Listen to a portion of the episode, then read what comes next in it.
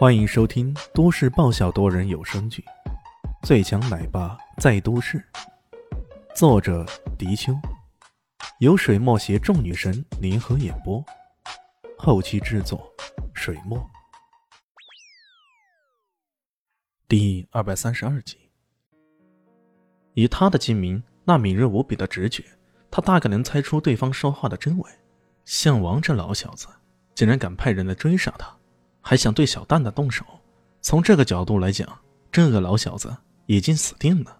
没想到周伟英站起来，动作轻柔，却很坚定的在身上拉扯了一下，那黑色的蕾丝长裙竟然应声而落，一种让人晕眩的感觉令李炫整个人都有点不好了。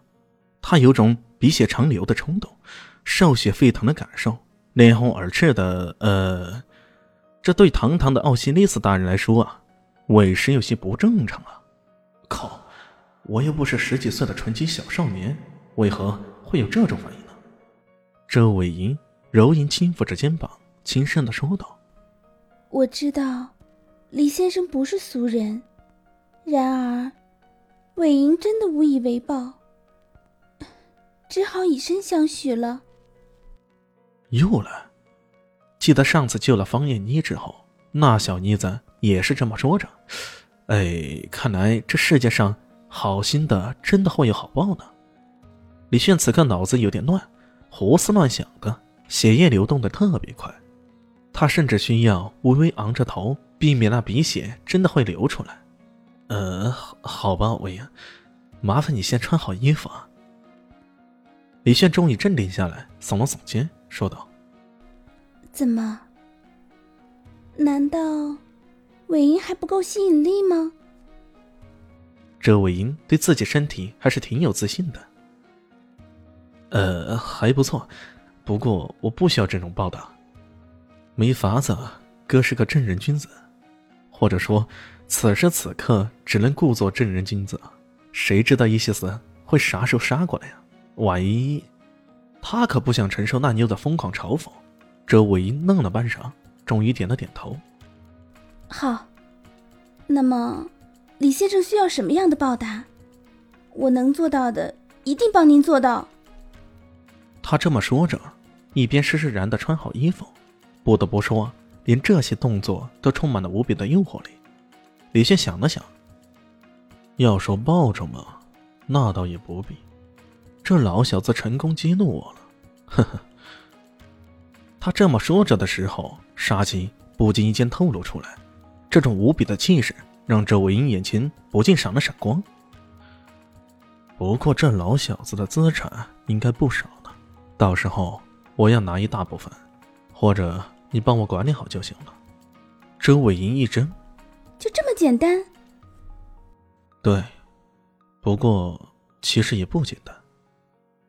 周伟英是个聪明人，他很快就明白过来，项王的所有资产都属于地下世界的。在某种程度上来说，如果想要正常动用，那就必须将之洗白，这可是一件难度不小的事情。对方委托自己去办理，在某种程度上说，也称得上是对自己的信任了。于是他点了点头，说道：“我一定竭尽所能，尽量做到最好。”那好，我现在需要那老小子的所有信息，特别是那些秘密的住所地址。周伟英将自己所知通通都给说出来。说到最后的时候，门口突然传来冷冰冰的声音：“哟，你们在聊天呢？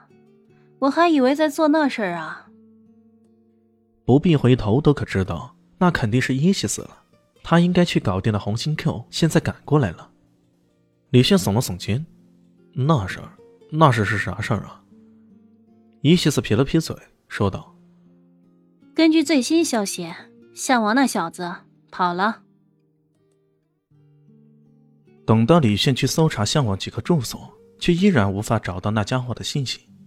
李炫不得不承认一件事实：那老小子真的跑了。看来项王纵横地下世界这么多年，依然屹立不倒，那也是很有理由的。哎，这家伙懂得小心驶得万年船呢。转了好几圈。最终还是一无所获，周伟英有些抱歉的说道：“我也没想到他跑得那么快。现在看来，他是铁了心的要跑路了。放心吧，跑得了和尚跑不了庙的。而且以项王那种霸道的性格，他一定会回来的。他看了这魏莹一眼，叮嘱道：“你按照预定的计划去做就行了，我们会找人保护你的。如果项王回来了，看到自己大部分产业被吞并，一定会恼羞成怒的，也会对周伟英下手的。派一个隐卫去保护周伟英，应该是最合理的办法。”周伟英表示感谢，事情也就初步如此定下了。李炫是经过大风大浪的人，对于他而言，项王这种小角色，也就是小鱼小虾的级别罢了，掀不起什么风浪来的。唯一担心的，倒是那老小子会对自己身边的人下手。小丽心和小蛋蛋自然不用担心，有自己和伊西斯在，他们的安保甚至比国家元首都要稳当。至于其他的，李炫突然想起来。自己回到南巷后，似乎招惹了不少女人呢。呃，像林静初、艾云珍、冯燕妮等等，这些人或多或少都跟自己有过一些亲密关系。当然，真正那一步关系并没有发生。可万一项王认定了，那就比较麻烦了。看来女人太多也并不是一件好事呢。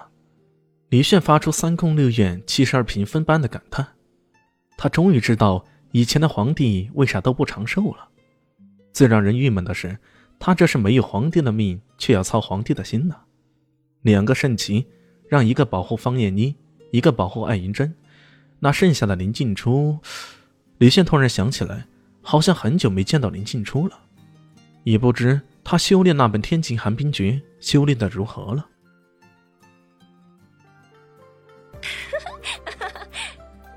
大家好。我是豆豆猫的耳朵，在剧中我饰演的是萧灵溪的表妹唐艺贤。本集播讲完毕，感谢您的收听，感兴趣别忘了加个关注，我在下集等你哦。